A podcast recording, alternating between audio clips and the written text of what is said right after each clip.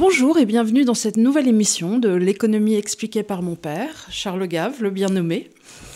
Et avant toute chose, avant de commencer, je tenais à prendre le temps euh, de vous remercier parce que nos émissions de rentrée ont été extrêmement suivies et on est très touchés. Très content. Euh, très content. Euh, le DAF aussi, je crois qu'il y aura eu une petite incrustation parce qu'il y a eu des, des, fortes demandes au sujet du DAF et au sujet des chaussettes de Charles. Sur, les, sur le sujet des chaussettes de Charles, on n'a rien pu faire parce que on a, été, euh, on a été amendé par le CSA. Ils ont dit on ne veut plus voir ces horreurs de la guerre. Donc là, on n'a rien pu faire. Ouais, mais elles sont pour, rouges aujourd'hui. Mais pour le DAF, on a, pu, on a pu intervenir. Donc normalement, vous aurez eu une petite incrustation du DAF qui d'ailleurs euh, ronfle de plaisir. Alors aujourd'hui, euh, on a décidé de faire une émission un petit peu velue. Euh, il va falloir, euh, qu'il y a du poil aux pattes, il va falloir un petit peu vous accrocher. Qu'on pourrait appeler C'est celui qui dit qui est ou pourquoi ça n'est pas la faute du capitalisme. Donc on va faire une première partie, Charles va faire une première partie où il va essayer de vous expliquer quelque part comment le pouvoir, les pouvoirs ont été capturés par une classe dirigeante en essayant de faire en sorte de mettre des propositions sur la table sans avis définitif et ce sera à vous de juger euh, sans complotisme aucun, mais simplement en mettant des possibilités sur la table. Vous savez, et... c'est pas parce qu'on est complotiste euh, qu'il n'y a pas de complot. Voilà. Il peut y avoir des complots. Et, et c'est pas un complot, il me semble, c'est une réalité que je vais décrire. Donc c'est. C'est d'embêtant quand les pouvoirs politiques euh, ont été capturés par une classe et qu'il n'y a plus de séparation des pouvoirs. Ça devient, et que ça devient visible. Voilà. Et, et, alors, ensuite, une fois qu'on aura mis euh, cette espèce d'état des lieux politique, géopolitique, on vous expliquera comment ça influe sur les, les, les, métaverses, quelque part, les, les, composantes inhérentes au capitalisme et pourquoi on se retrouve avec des solutions galvaudées qui entraînent donc ce qu'on appelle désormais un capitalisme de connivence. Les Américains appellent ça crony capitalism, c'est la même chose, pour qualifier en fait cette, euh, cette dévoyance du système. Oui, c'est-à-dire euh... que le vrai problème, c'est que on passe. Le capitalisme, c'est un système qui a une euh, une, une, justification qui, a, et qui est légitime s'il y a la possibilité de l'échec. Et s'il y a aussi, quelque part, et les gens ont tendance à oublier, un enrichissement des plus modestes sur des le plus long modestes terme. sur le long terme, ce qui est les deux vont de pair d'ailleurs. Tandis qu'aujourd'hui, euh, les gens qui nous gouvernent ont réussi à bâtir un système où si ça marche, c'est pour eux, les puissants, et si ça marche pas, c'est pour les petits gens ben, je trouve que ça n'a plus rien à voir avec le capitalisme. Donc, alors on, revenons, on va, revenons. On, on, va, non, mais on va certainement vers un énorme échec. Et les gens me diront, vous voyez que le capitalisme ne marche pas. Voilà, c'est ça qu'on veut éviter aujourd'hui. On veut vous expliquer pourquoi il ne faut pas donner dans ce travers, de dire c'est l'excès du libéralisme, ce qu'on entend aussi à propos d'une certaine mondialisation, qui tend, elle, à être qualifiée plutôt en fragilité, et en antifragilité, on l'a vu euh, la semaine dernière. Et là, euh, ce, qu'on aimerait, ce dont on aimerait parler, c'est justement de pourquoi il ne faut pas tomber dans ce piège de cette histoire de c'est la faute du capitalisme. C'est bon. la faute du capitalisme. Alors, voilà. allons-y. Qu'est-ce qui se passe là, depuis 2008, en gros, chez nos oins du Seigneur, nos anointed euh, Hommes de Davos, etc. Les hommes de Davos. Alors, ce qui se passe, si vous voulez, c'est quelque chose qui est, qui est monté lentement en puissance et qu'il a fallu du temps pour voir, mais je crois qu'aujourd'hui, il crève les yeux de tout le monde. C'est-à-dire que vous prenez par exemple quelque chose comme l'élection de Trump. Bon, Trump est élu à la surprise générale, très bien, c'est parfait. Et littéralement le lendemain, ou même avant d'ailleurs, une enquête est diligentée contre lui pour complicité avec la Russie. Je ne sais pas si vous vous rendez compte de ce que c'est que par le FBI, et que la CIA a été aussi dedans, je ne sais pas si vous vous rendez compte, de, de, lancer une enquête pour haute trahison contre le président qui vient d'être élu, quelqu'un a dû donner l'ordre. Oui, qui est un, un, un pouvoir de l'État. Euh, qui a pu et, et pas qu'un homme. Un, un, seul homme n'aurait pas pris ça sur lui. Sur lui. Et donc c'était une... probablement les, Obama et les gens autour de lui et toute la classe qui dirigeait le Ce Parti démocrate. Le, le, Deep State. Le Deep State. Donc le Deep State a décidé que Trump était insupportable. Bon, on va. Et cette enquête a duré deux ans. Et les gens qui menaient cette enquête, le FBI en particulier, savaient dès le départ qu'il n'y avait rien dans le dossier. Ils ont fait durer ça pendant deux ans. Et on apprend aujourd'hui, grâce à quelques découvertes faites par le, le procureur Durham, vous savez, celui qui est chargé justement de déterminer qui a lancé ces ordres, que le principal témoin à charge contre, euh, qui était un Russe qui travaillait à la Brookings Institution, euh, était lui-même salarié du FBI. On, vient, d'apprendre ça. Donc, et à ce jour, on ne sait toujours pas qui a donné l'ordre. Donc, vous vous rendez compte que dans nos systèmes, le système judiciaire a été capturé par, euh, mettons, les équipes Obama, les démocrates, et que depuis, eh bien, je crois qu'il y a eu 70 procès contre Trump, qui continuent, puisqu'il y en a encore un qui vient d'ouvrir hier à New York. Donc, on, utilise. Un on, dingue. Donc, ça a dû lui coûter un pognon absolument dingue. Donc, on, on, se rend compte que le système, dans son ensemble, est en train de se débarrasser de quelqu'un qui veut s'attaquer au système. Il voulait vider le marais. Bon. Et puis, vous arrivez, par exemple, en France, et vous vous rendez compte que M. Fillon est liquidé par l'appareil judiciaire en trois semaines. Euh, alors qu'il était d'habitude de règle dans les système français qu'aucun des candidats à une élection présidentielle ne devait être attaqué pendant. Bon, mais il est attaqué quand même. Bon. Il disparaît. Et on nous a. Et on, et on nous sort Macron ex nihilo. Ex nihilo qui a droit à 185 pas, premières pages de magazine en France. Donc il y a des gens qui ont décidé que Macron devait être le. Et le système judiciaire s'est fait le complice de ça. Donc j'ai écouté une interview d'un homme extrêmement intelligent qui s'appelle Tom Cruise aux États-Unis, qui est un sénateur du Texas et qui a été ce qu'on appelle un, un clerc, un clerk du, d'un des euh, Supreme Court? Donc c'est un type qui, si veux dire, qui connaît. Et il dit le vrai problème auquel on fait face aujourd'hui, c'est qu'il y a les trois pouvoirs, comptez, juste, etc. Et il y a un quatrième pouvoir qui s'est installé, c'est la classe administrative. C'est un thème que j'ai souvent développé. Et cette classe administrative gouverne avec euh, le soutien d'un parti aux États-Unis, c'est les démocrates. Et chez nous, c'est ce qu'on peut appeler les mondialistes, tous ceux qui veulent euh, plus d'Europe, plus de... Et ces gars-là utilisent l'appareil judiciaire pour se débarrasser de leurs ennemis de ceux qui essayent de, prêter vraiment. Donc, aujourd'hui, on est dans un monde très curieux où l'appareil d'État, le côté réglementaire de l'appareil d'État, qui fait plus de mal que les lois qui sont votées, parce qu'on voit bien que, par exemple, tout l'appareil à Bruxelles, c'est un appareil réglementaire. C'est pas un appareil euh, juridique, c'est la commission qui décide et les décisions prises par la commission ont une, euh, portée supérieure à la Constitution française. C'est donc vous dire qu'on a abandonné cette souveraineté aussi. Donc on a en face de nous maintenant un monde occidental qui est dirigé par une espèce de classe technocratique mondialiste et qui, à la limite, ne s'intéresse plus au peuple et n'écoute plus le peuple. Et, et, on en arrivera à la deuxième partie. Je pourrais multiplier les exemples. J'en ai plein des exemples de, de cette classe qui a, qui, fait tout ce mal. Mais ce que ça veut dire, c'est que cette classe est pénétrée aussi, et on a très bien vu au travers des médias, parce que les médias sont possédés par les grands groupes, aussi bien en France qu'aux États-Unis, et que ces grands groupes exercent, grâce à cette classe administrative, une pression qui fait que on se retrouve dans un monde où euh, les grands groupes obtiennent le, le support de l'État pour se débarrasser de leurs concurrents. Oui. Et donc, par exemple, là, je, viens de lire un article qui m'a beaucoup intéressé. Il y a un grand, un grand groupe dans le domaine qui s'appelle Adobe, qui est dans le domaine de l'image par ordinateur. Ce sont des programmes qui sont assez vieux, etc., mais ça marche. Et il y a un petit groupe qui vient de sortir, qui fait maintenant 800 millions de dollars de chiffre d'affaires, qui taille des croupières à Adobe. C'est un grand groupe. Et bien, ce qui se passe, c'est que le grand groupe va acheter le petit groupe à 50 fois les ventes, c'est-à-dire à un prix absolument délirant, pour ensuite le fermer littéralement. Oh, mais ça, ça arrive très souvent dans l'entreprise. Mais, mais, en principe, ça, c'est anti-monopole. Donc c'est là où le gouvernement doit intervenir, c'est en disant, ben non, vous n'allez pas acheter vos concurrents. Donc on voit, on se rend compte que les, ces, ces grands groupes visent le monopole, qui est une maladie du capitalisme.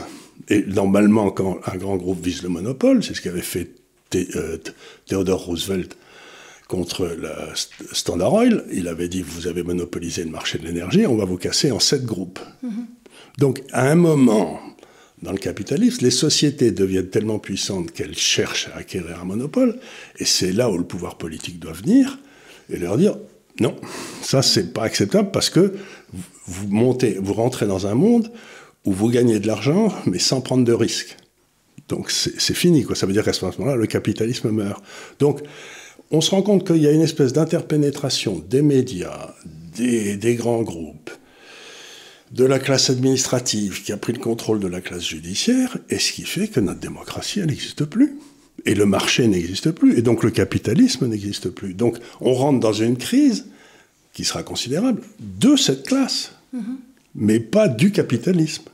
Mais pas du capitalisme. Alors, cette semaine, tu as commis un article sur euh, la limite des théories économiques et le, oui. le, cas de la loi de Ricardo dit des avantages comparatifs, où tu reprenais euh, cette citation de Yogi Berra, qui était donc un, un, immense penseur et joueur de baseball américain, en disant que en théorie, la pratique et la théorie, c'est la même chose, mais en pratique, euh, c'est pas du tout pareil. C'est pas du tout pareil.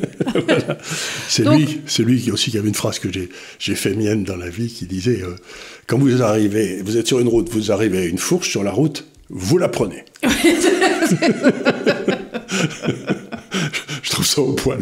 Il était très très bien. Yogi Berra, c'est un grand penseur. Et alors, explique-nous justement en quoi aujourd'hui tu as l'impression que l'étude de l'économie euh, est dévoyée. Ben, l'étude de l'économie est dévoyée. Pour, pour deux, on va prendre deux exemples. La loi des avantages comparatifs, qui date de 1817, hein, c'est un peu quelque chose comme ce qui a été donné aux Juifs par euh, Dieu à Moïse. Moïse. Pour les économistes, ça fait partie des dix commandements. Quoi. Eh bien, ça voulait dire que, dans le fond, imaginons que vous, ayez, soyez un chirurgien qui marche très bien, que vous soyez payé 1000 euros de l'heure, et que vous ayez une secrétaire que vous payez 200 euros de l'heure pour obtenir votre cahier.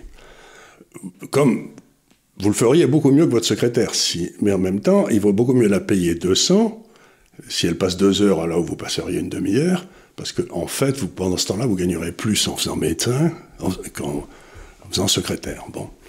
Donc ça veut dire que chacun doit se spécialiser de là où il est le meilleur et laisser tout le reste à ceux qui euh, donnaient du boulot, à ceux qui sont en dessous, etc. Et c'est vrai aussi des pays. Ça s'appelle la loi des avantages comparatifs. Ça a été une découverte considérable.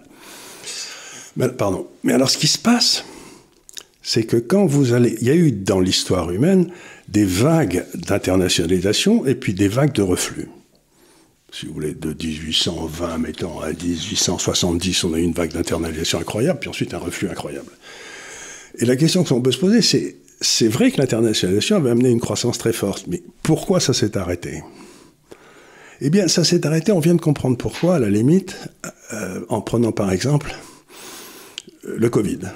Bon, il y a eu le Covid qui s'est passé, bon, on à ce moment-là, quand ça s'est pété la gueule, on s'est rendu compte qu'il y avait des lignes de production et on s'est rendu compte, par exemple, que tous les matériaux nécessaires aux médicaments, les, matières premières pour les médicaments, étaient faits soit en Chine, soit en Inde. Donc on s'est rendu compte que nous, on ne pouvait plus les faire. Donc on devenait, en termes économiques, pour reprendre l'analyse de Nassim Taleb, extraordinairement fragile. Et ça veut dire que la loi des avantages comparatifs, ça marche pour le secteur privé, qui cherche toujours la rentabilité marginale du capital investi la plus forte, ça je trouve ça très bien mais qu'à un moment, ça se heurte à la survie d'une nation ou à la survie d'un État. Et comme dans le fond, l'État ou la nation, c'est un peu ce que les gens ont inventé pour diminuer le risque dans leur vie, il y a quelqu'un qui s'occupe d'eux en quelque sorte, ben à ce moment-là, vous avez une espèce de lutte qui se passe entre le capitalisme et, si j'ose dire, la démocratie. Et la démocratie dit, si ça vous fait rien, euh, nous, on aimerait bien avoir quelques usines en France. Et donc, on se rend compte que les lois économiques, ça marche très bien, mais qu'elles atteignent un jour leurs limites qui peuvent être supportées par la population. Et bien c'est là où on est aujourd'hui. Donc on va aller vers un reflux considérable, de la mondialisation, pour des tas de raisons. Mais ça veut dire aussi que comme la, la, la, la mondialisation amenait une concurrence assez forte qui faisait baisser les prix. La démondialisation réduira la concurrence et donc ça permettra les hausses de prix.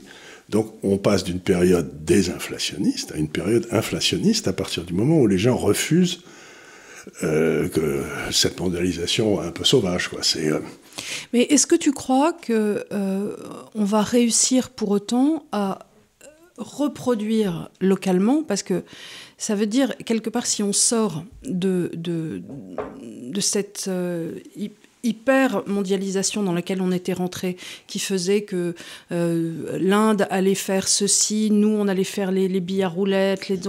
il va falloir qu'on réapprenne à ben faire l'entièreté d'un circuit. Ou alors, ou alors, au contraire, on se dit, bon, ben, ce qu'on va peut-être essayer de faire, c'est, bon, il y aura le zone asiatique qui travaillera. Eux, ils vont être autonomes, parce que la, la, Chine a son, autonomie, route de la soie.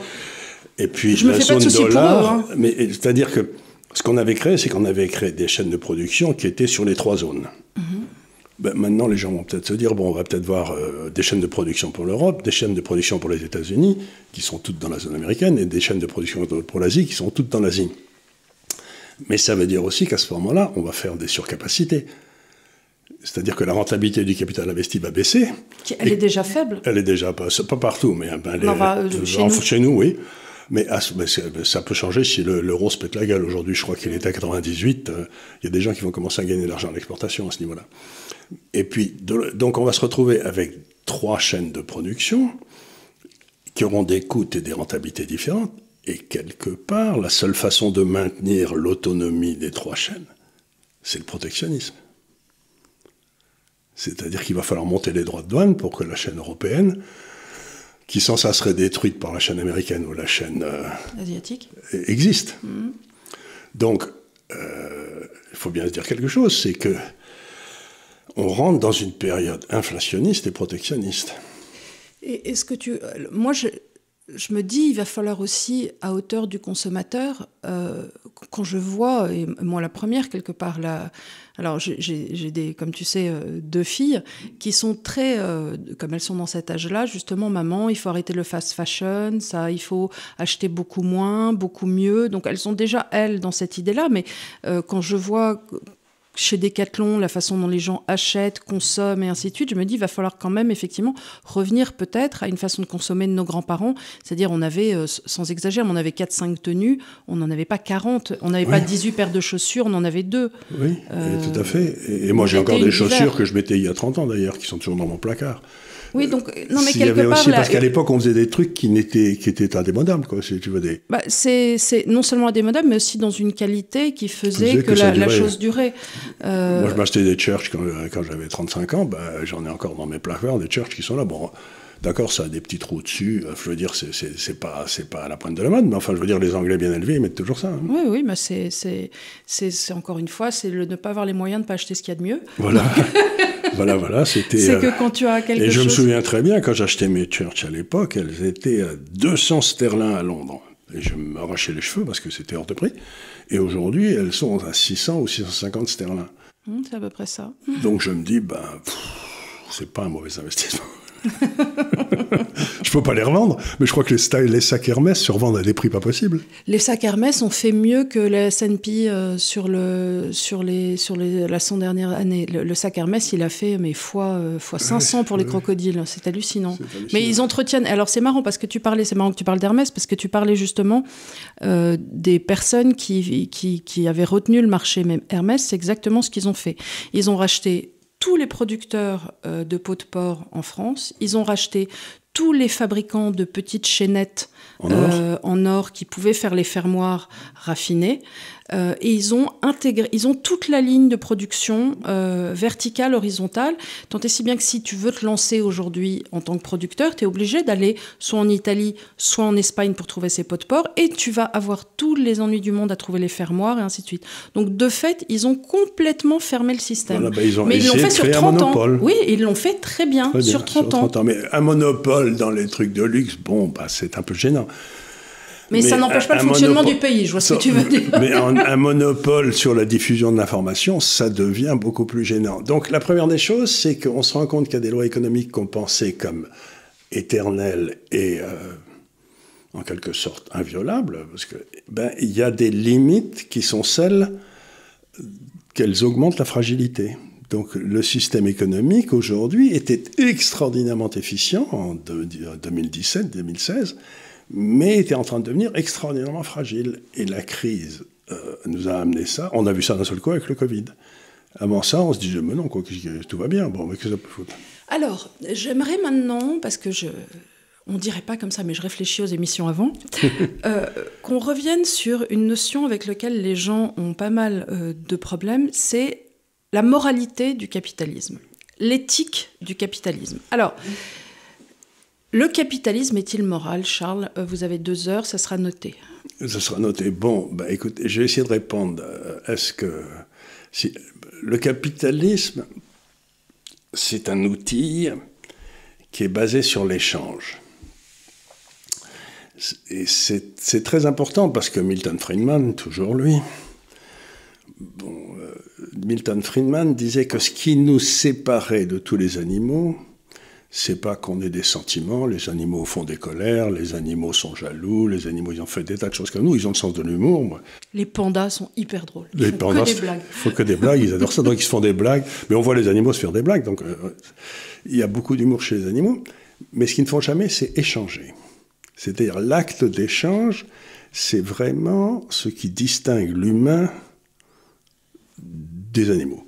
C'est pas le rire est le propre de l'homme, mais c'est pas vrai du tout parce que je connais des chiens qui rigolent. Oui, oui, oui. C'est donc euh, donc c'est pas vrai. Donc Descartes a dit une bêtise là, mais donc ce que j'essaie de dire, c'est que c'est l'échange.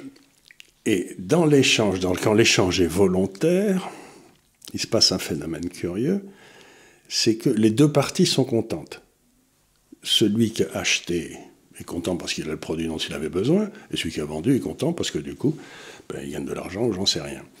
Donc, dans une société libre, les échanges sont libres, ce qui veut dire que la somme des satisfactions est la plus élevée possible. Puisque ce qui nous amène, c'est un peu compliqué, je suis désolé pour tous les gens qui nous écoutent, mais il faut quand même préciser un certain nombre de choses, à la notion de valeur je raconte toujours l'histoire de ma mère qui portait une aigue marine, qui est une pierre qui n'a pas beaucoup de valeur monétaire, mais cette pierre, pour moi, a une valeur infinie. Donc si je l'avais, en fait c'est une de mes nièces qui l'a, mais si je l'avais, je la vendrais jamais à n'importe quel prix. Mais peut-être dans une ou deux ou trois générations, quelqu'un qui se retrouvera avec cette pierre, ça lui dira rien du tout, il la vendra pour les trois francs dessous qu'elle vaut. Donc ce que j'essaie de dire, c'est qu'on a tous des valeurs psychologiques extraordinairement compliquées. On a des millions de valeurs dans notre tête. Et puis, d'un seul coup, on voit un truc, un gars qui essaye de nous vendre quelque chose, et lui aussi, il a des valeurs. Et les deux valeurs se rapprochent et se concrétisent en un prix.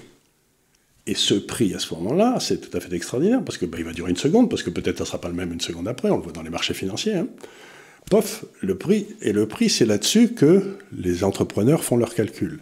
Donc, si les, si les deux valeurs se retrouvent au niveau d'un prix et que ce prix est un prix de marché, ben, le gars peut faire des décisions d'ouvrir une mine de une mine oui, au Brésil ou j'en sais rien. Mais s'il y a une des deux parties du prix qui est bloquée par quelqu'un ou qui est manipulée par quelqu'un, à ce moment-là, le gars qui achète ou qui vend, oh, il va se retrouver euh, pas heureux. Par, exemple. Un sentiment de spoliation. Un sentiment de spoliation, je sais pas, mais quand, en tant qu'entrepreneur, je paye euh, la sécurité sociale ou la retraite de tous les gars qui sont dans mon bureau, euh, j'ai pas l'impression que j'ai le choix. Tu, tu ne la guère. Je suis obligé d'acheter ce qu'on m'offre, c'est-à-dire que l'État a mis sa grosse main dessus, il dit vous paierez ça. Bon, euh, j'ai un jeune neveu qui a une maison d'édition qui est spécialisée dans l'histoire militaire. Bon, il vient de se faire redresser de 18 000 euros pour euh, par l'URSSAF, je crois, je sais pas quoi. Donc il avait dû se tromper dans des calculs et tout. Mais je me rends compte, une petite maison d'édition de 18 000 euros, c'est ça, vous prend. Donc quelque part, à ce moment-là, quand vous payez votre sécurité sociale, vous avez l'impression que vous vous faites avoir quelque part. Quoi. Donc c'est pour ça que je dis toujours, soit c'est une société basée sur le consentement, la main invisible d'Adam Smith, soit c'est le grand coup de pied en arrière de Staline. Et donc la justification morale du capitalisme, c'est qu'il ne fonctionne bien que si les deux parties sont volontaires. Et donc pour moi, c'est quand même un élément extraordinaire, parce que ça veut dire que les deux étaient libres au moment de la décision. Ça ne veut pas dire qu'il y en a un qui ne fait pas une mauvaise affaire. Regardez dans, un, dans une vente aux enchères, quand vous avez acheté euh, un service de grand-mère euh, à 10% de ce qu'il a coûté parce que plus personne n'achète d'argenterie aujourd'hui, ben, euh, vous avez l'impression que vous avez fait une bonne affaire. Et le gars qui l'a vendu, il est content d'avoir le fric. Quoi. Il aurait peut-être préféré avoir un peu plus, mais enfin, il l'a vendu, donc il est content d'avoir le fric. Donc, encore une fois, c'est le seul système qui permet des prises de décision basées sur la liberté de chacun. Les autres systèmes, socialistes, n'importe quoi, il y a toujours un gars qui peut vous donner un grand coup de pied dans le derrière. Mais c'est pas parce que l'État est contraignant qu'on n'en a pas besoin, mais ça j'y reviendrai. Mais la deuxième chose, c'est imaginer que des sociétés deviennent tellement importantes que vous avez maintenant, quand vous voulez avoir accès à quelque chose dont vous avez absolument besoin, elles soient en position de monopole, à ce moment-là, elle va vous imposer un prix qui ne sera pas un prix normal, un prix de marché, mais un prix pour maximiser son profit à elle. Et elle prendra plus de risques, mm-hmm. puisqu'il n'y a pas le risque de faillite, il n'y a pas le risque de la concurrence. Donc un système capitaliste qui évolue vers des systèmes où il n'y a pas de risque, pas de concurrence et pas de risque de faillite, c'est un système qui devient profondément immoral. Or, c'est celui que nous impose cette classe dirigeante dont je parlais depuis il y a dix minutes. Donc, on est en train de passer, en dévoyant la démocratie, comme ces gars-là l'ont fait, à un système où naturellement il dévoie le capitalisme. Et il nous amène d'une fausse démocratie au capitalisme de connivence, qui est une autre aberration. Est-ce qu'il y a de... J'ai écrit un livre là-dessus qui s'appelait Libéral mais non coupable. C'était la crise de 2008-2009. Et alors, euh, alors, deux choses. Euh, un, on va probablement vers une crise de 2008 euh, puissance 10. Puissance 10. Et deuxièmement, ce qui est formidable donc, c'est qu'on l'a vu aux dernières élections, avec euh, la NUPES et autres, que euh, le, résultat de tout ça fait que les gens remettent en cause les fondamentaux du capitalisme et se disent Ah oui, en fait, la solution, c'est donc du communisme. C'est quand même formidable. Euh, comme quoi, d'où la nécessité de faire cette émission aujourd'hui pour dire Attendez, on va juste arrêter cinq minutes. Ça n'est cette, cette dévoyance, ce dévoiement. Mais ils disent ce dévoiement, mais ils disent ça ils disent ça, mais ils disent non, non, c'est, vous voyez, euh, il faut aller vers l'égalité, qui est, si j'ose dire, la tentation du diable. Il faut savoir que Satan, dans, dans la Bible, était le plus beau des anges, et quelque part le favori de Dieu. Et puis, il n'a pas supporté que quelqu'un soit au-dessus de lui, c'était Dieu parce qu'il voulait l'égalité avec Dieu. Et donc, bon, il, se casse la gueule depuis la nuit des temps. J'ai vu Satan tomber. Comme, tomber. Euh, donc, c'était un livre de René Girard qui est remarquable. Et donc, le, essayons de comparer les deux. La une société fondée sur la liberté et une société fondée sur l'égalité, hein, qui cherche l'égalité. La société fondée sur la, sur, sur la liberté, elle amènera toujours, elle a toujours amené dans l'histoire, à des résultats supérieurs. Pourquoi? Parce que la fondation fondée sur l'égalité, comme l'égalité est impossible, il y a un gars ou deux ou trois ou une classe qui vont devoir décréter ce que c'est d'être égaux. Et ils s'empareront de l'État pour forcer les autres à faire ce qu'ils veulent. Donc d'un côté, vous avez une société où vous ne pouvez pas forcer les autres, puisqu'elle est fondée sur libertés, c'est mettons, c'est la société libérale. Et de l'autre côté, vous avez la société communiste, où vous avez toujours un gars qui prendra sur lui, donc M. Mélenchon sait que je n'ai pas le droit de gagner plus de... Et pourquoi ça? Et en quoi ça le regarde? Et je fais ce que je veux avec moi, mes cheveux, etc. Donc d'un côté, ça se termine, les sociétés qui recherchent l'égalité, celle de NUPES, se terminent toujours avec des camps de concentration. Parce qu'il faut rééduquer les gens. Mm-hmm.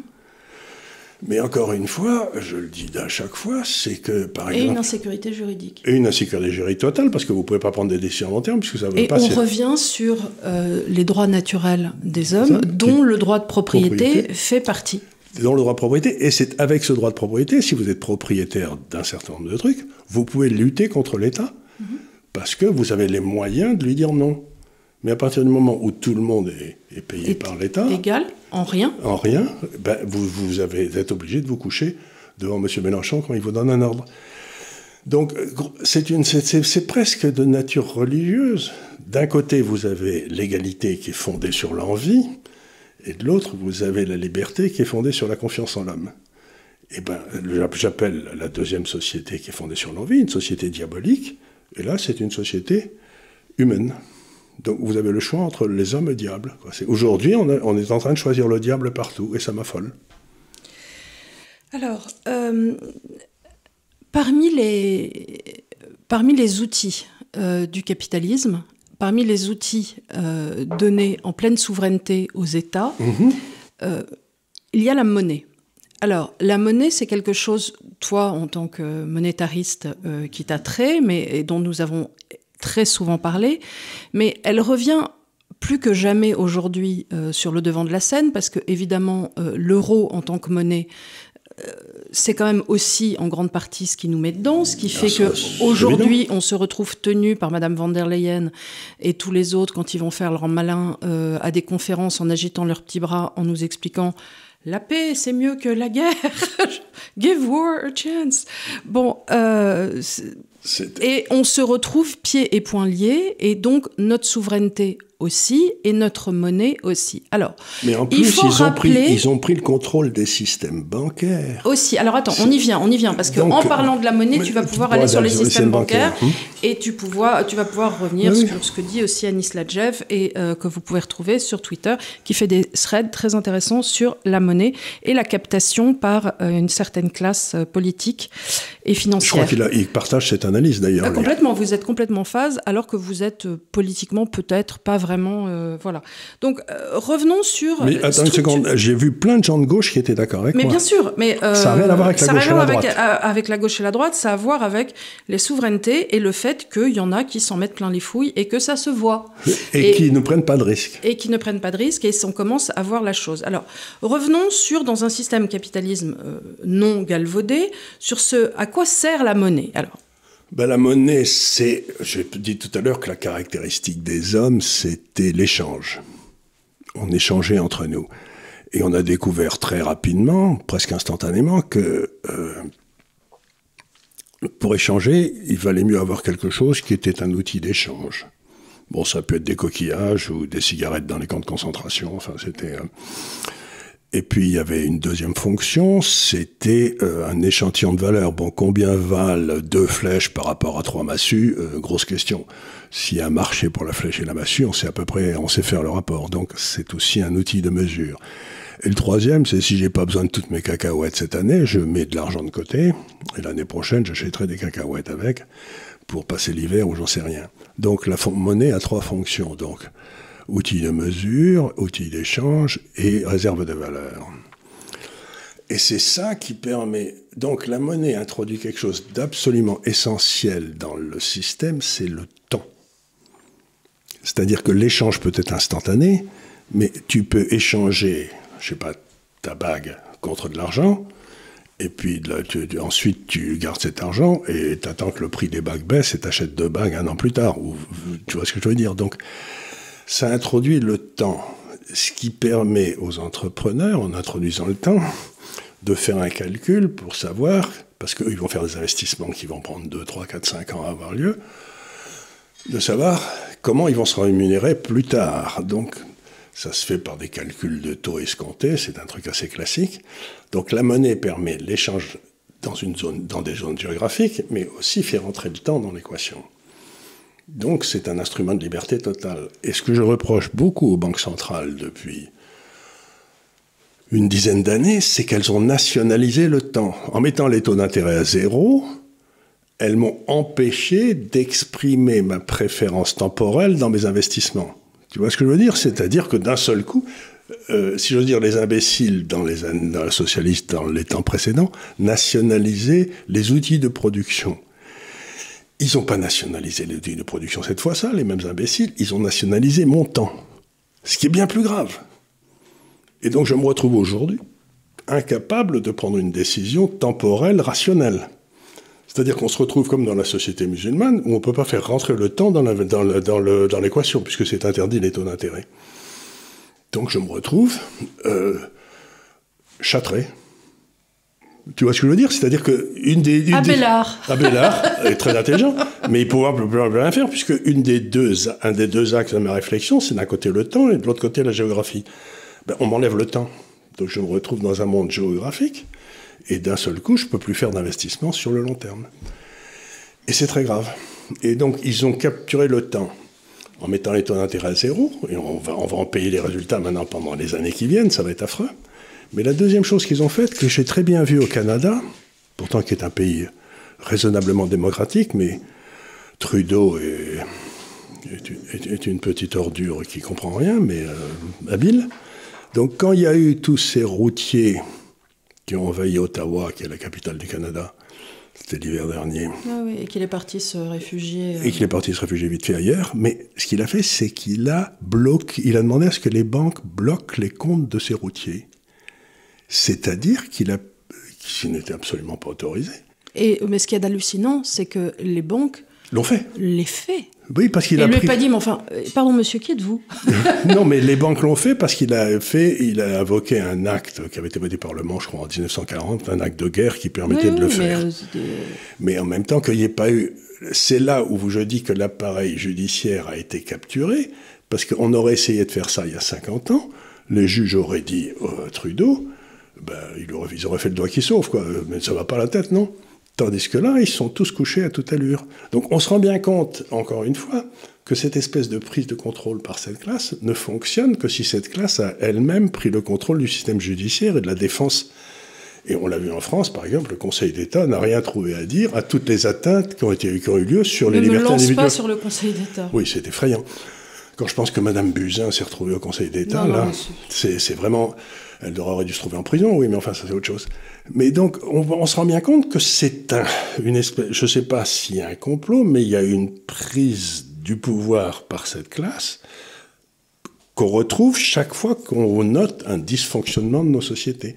Et là, on l'a vu au Canada, on l'a vu en France. Donc, encore une fois, euh, ce, que, ce, que, les citoyens devraient faire, c'est arrêter de se poser des questions sur la moralité du capitalisme. C'est comme de se poser des questions si une scie ou un marteau, c'est un outil, le capitalisme, euh, étaient, étaient moraux, et se poser des questions sur ce qui est en train de se passer dans la réalité, c'est-à-dire que nos démocraties sont en train d'être capturées par des criminels. Oui, parce que, alors on parlait de 2008, j'aimerais juste revenir sur euh, ce qui s'est passé ces dernières années. Donc, euh, quand Lehman a été en faillite, euh, il avait prêté, euh, elle avait prêté 35 fois ses fonds propres. C'est bien. Fortis, quand elle était en faillite, c'était 55 fois ses fonds propres. RBS en faillite, c'était 60 fois ses fonds propres. Hippo Bank, la grande banque de Munich, c'était à 70 fois ses fonds propres. Ce qui pose quand même la question euh, fort intéressante de savoir où étaient les autorités de contrôle des banques qui existent dans chaque pays, euh, dont le rôle est de vérifier que les banques sont versifiées euh, sous leur juridiction et qu'elles ne fassent pas de bêtises. Où étaient les banques centrales, dont le rôle principal est quand même de veiller et de surveiller les banques commerciales? Où étaient les services internes des dites banques? Où étaient les agences de notation? Où étaient les agences de régulation du marché, la SIC, la FSA, la SMF, bon, enfin. Et enfin, euh, où étaient les autorités politiques Donc. Mais c'était dans ces autorités politiques, elles contrôlaient ces gars-là, qui, euh, ou elles contrôlaient ces gars-là, ou c'était ces gars-là qui contrôlaient les autorités je ne sais pas, parce que ces banques, si elles avaient des bilans comme ça, c'est qu'elles avaient prêté à quelqu'un. Et ce quelqu'un, c'était en général les opérations dans lesquelles nos crapules étaient. Donc, euh, encore une fois, c'est pas. Comment dire chercher, comme dans les bouquins d'Agatha Christie, quoi, chercher à qui le crime profite, ben, c'était très souvent le personnel politique à qui ces crimes profitaient. Quoi. C'était, c'était les copains qui, avaient, qui en avaient prêté plein d'argent, qui avaient acheté des journaux, qui avaient acheté des chaînes de télévision qui permettaient la, domestication de l'information. Comme d'aucuns que nous citerons pas au moment de la Banque d'Angleterre. Euh, voilà, voilà, c'est ça. donc, donc on se retrouve, on se retrouve dans, dans, un monde où cette classe contrôle la presse, les médias, etc., plus le système judiciaire, plus le système politique, plus souvent le système électoral, et vous remarquerez sa fureur de cette classe quand il y a un gars qui arrive de l'extérieur qui prend le contrôle du politique. Regardez, par exemple, Orban. Bon, Orban, bah, jamais personne n'a été aussi bien élu en Europe. La dernière fois, il a fait 65% des voix. Euh, et on est en train d'attaquer en Europe. le Parlement européen a fait passer une résolution disant que la Hongrie n'était plus une démocratie c'est quand même stupéfiant. Alors, il est vraiment d'accord avec toi, excusez-nous. Je... Voilà, on est sur une phase de nettoyage assez intense. Donc, euh, voilà, pardon. Hein. C'est l'intermède musical. C'est euh. l'intermède musical. Donc, euh, Orban n'est, la Hongrie n'est plus une démocratie. Ah bon, tiens, c'est intéressant. La Pologne, un peu pareil. Vous avez. Donc, dès que le peuple s'exprime, comme on l'a vu au moment de Maastricht, pour dire à cette classe écoutez, nous, ça ne nous intéresse pas, votre truc, ben, il change le peuple. Donc, ils n'arrêtent pas de nous parler des valeurs. Et alors, ce qu'ils font, c'est qu'ils stimulent massivement des espèces de fausses oppositions. Euh, je ne sais pas, les LBGT, je ne sais pas combien, Q, je ne sais pas combien de noms. Euh, d'autres oppositions comme ça, des, des oppositions aussi quasiment mais raciales, mais pour... C'est pour, occuper le chaland. Mais c'est pour occuper le chaland, donc on parle que de ça, ce qui fait qu'on ne parle pas de leur prise de pouvoir. Donc tous ces gars-là n'existent, tous ces gars-là en dessous n'existent que parce qu'ils sont subventionnés par cette classe. Dans une certaine mesure, je me demande de plus en plus dans quelle... Enfin pardon, alors là ça va faire très complotiste, mais je m'en fous complètement. Dans quelle mesure nos élections servent à quoi que ce mais soit Ça sert à rien. Parce que regarde là, on, a on élu des, des gens à l'Assemblée législative euh, et ils font quoi?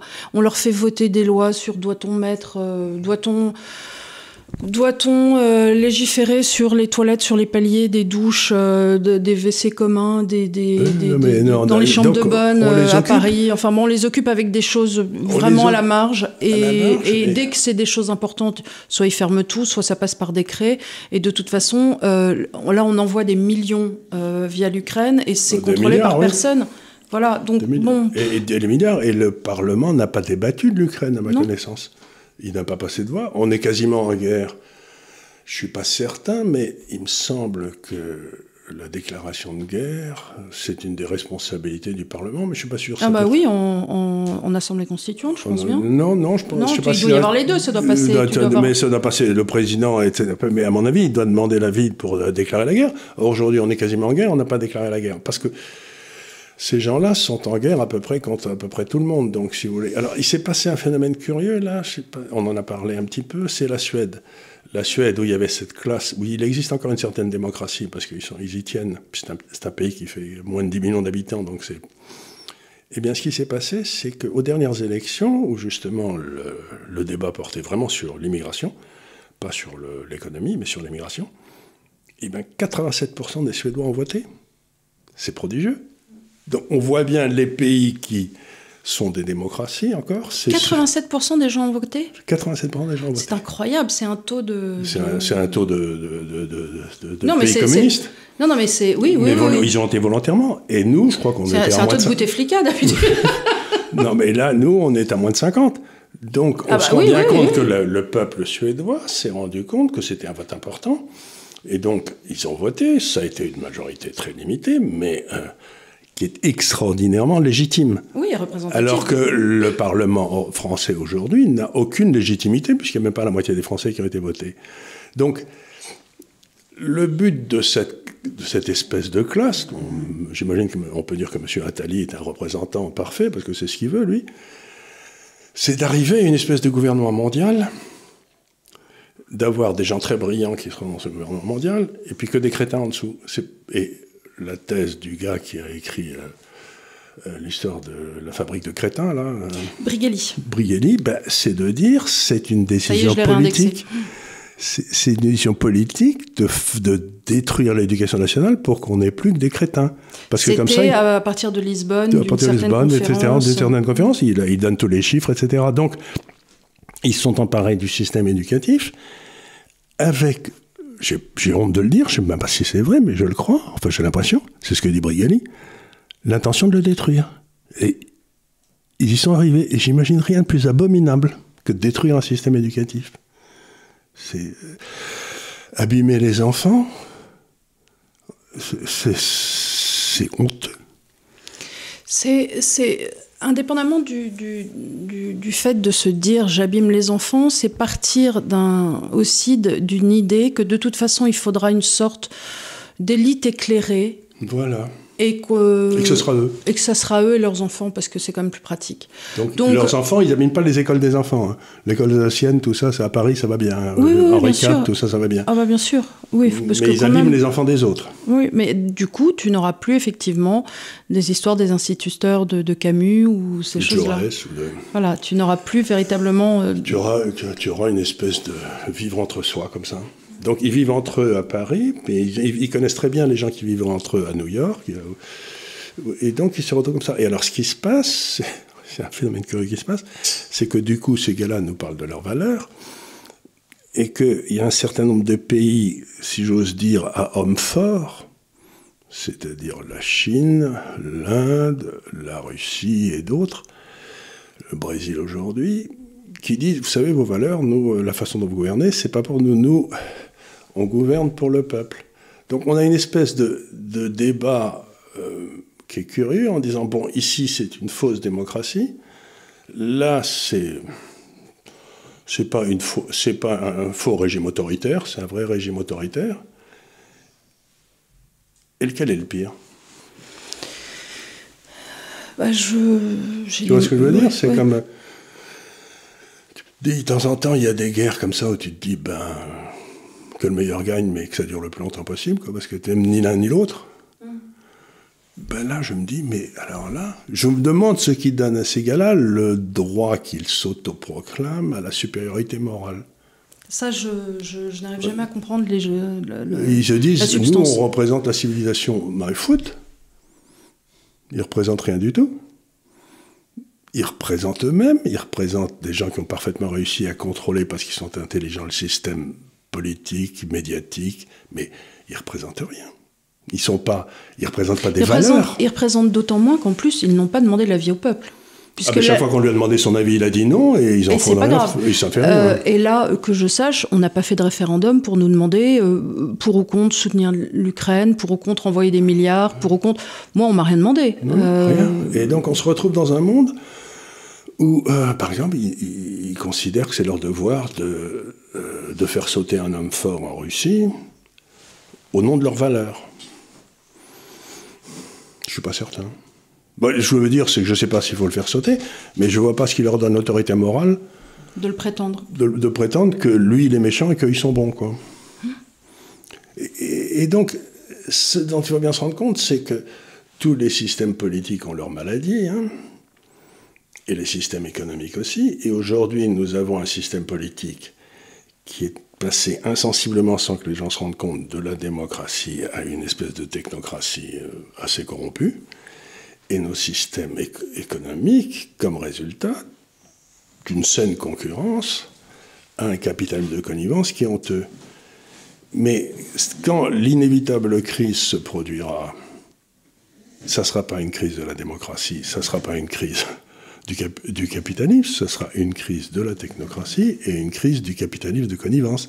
Mais ça fait rien, je suis certain que tous les corneaux qui sont à la télévision, à la radio, etc., nous expliquons, vous, vous verriez, le capitalisme ne marche pas. Oui. D'où le fait qu'on voulait faire cette émission aujourd'hui pour vous expliquer que non, ça n'est pas la faute du capitalisme, que c'est un, un retournement de situation, que le capitalisme a été capturé et utilisé à mauvais escient, et que la monnaie aussi, nos souverainetés ont été capturées, et que s'il se passe quelque chose, en tout cas, c'est une sorte de, bah, de capture de tous nos pouvoirs euh, par une élite dirigeante qu'on ne peut plus arrêter et qui va dans le mur et en klaxonnant certes, mais on ne sait pas où ça va s'arrêter, à part qu'on va se prendre, comme tu l'as dit, une crise euh, dix fois supérieure à celle de 2008, qu'elle arrive cet hiver, que j'ai encore vu des ministres passer hier sur France Inter en nous expliquant qu'on avait mis l'économie de la Russie à genoux et que nous, euh, on allait s'en sortir la tête haute.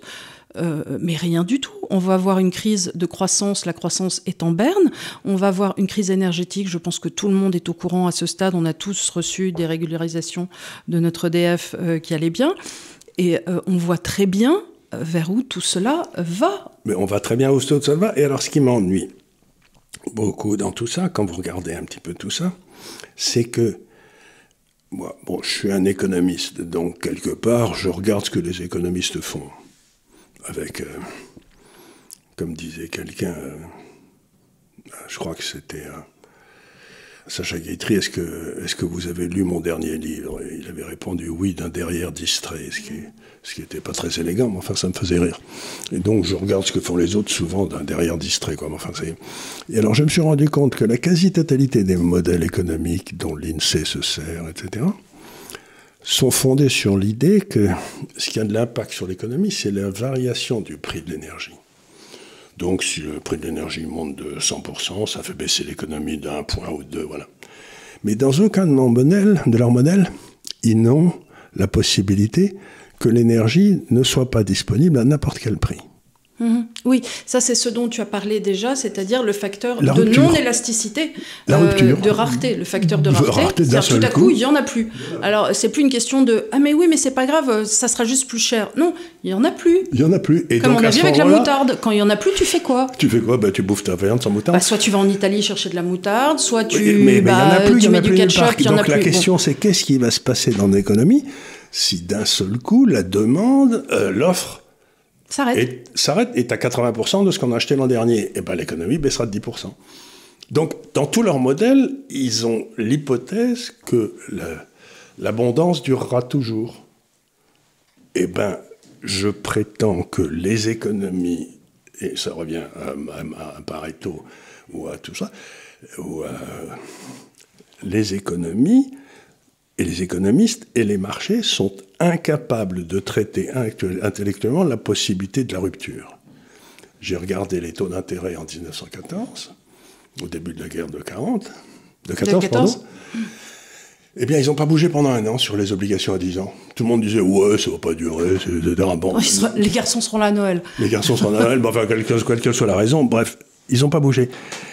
Mais à la fin de la guerre de 14-18, vous avez deux grandes monnaies qui ont complètement disparu, où les obligations sont à zéro, l'Allemagne et la Russie. Donc les marchés sont incapables de prévoir les dislocations. C'est-à-dire, comme ils fonctionnent à la marge, vous dites, bon, ben, si la demande augmente un petit peu, il se passera. Donc, ils sont tous marginaux. On fait le calcul de la c'est ce, ce que tu expliquais aussi la semaine dernière, c'est que euh, quelque part, les monnaies sont aussi des énormes dinosaures. Donc, quand arrive une météorite, euh, c'est pas les petits cafards qui peuvent s'adapter. La monnaie, c'est un énorme truc. Voilà, et, la euh, dette. Donc, la dette. Donc, il y a deux marchés de dette qui ont complètement disparu en 14-18. Et donc, ce que j'essaie de dire, c'est que si nous avons devant, devant nous une rupture,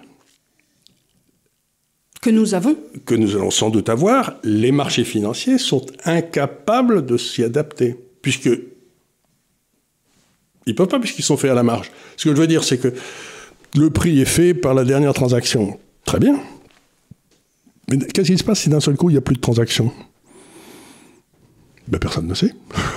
Ce que je veux dire, c'est que c'est pour ça que je me tue à dire aux gens, quand je regarde les, les économies et les marchés dans les mois qui viennent, je vois un grand trou noir parce que je pense que la probabilité d'une rupture est extraordinairement élevée. Mais je sais, je sais pas comment l'inclure dans un, dans un, dans une réflexion rationnelle. C'est-à-dire que moi, je suis habitué, bon, si ça bouge d'un 10%, il va se passer ça, si ça bouge de 20%, il va se passer ça, très bien. Mais s'il n'y a plus de marché, qu'est-ce qui se passe? Ben, je ne sais pas. Moi, je suis un homme de marché, et on me dit Ah, on va vous enlever votre joujou et, passer un bon, un bon moment. Ben, oui, oui, ça m'amuse, mais non, mais pas tellement que ça.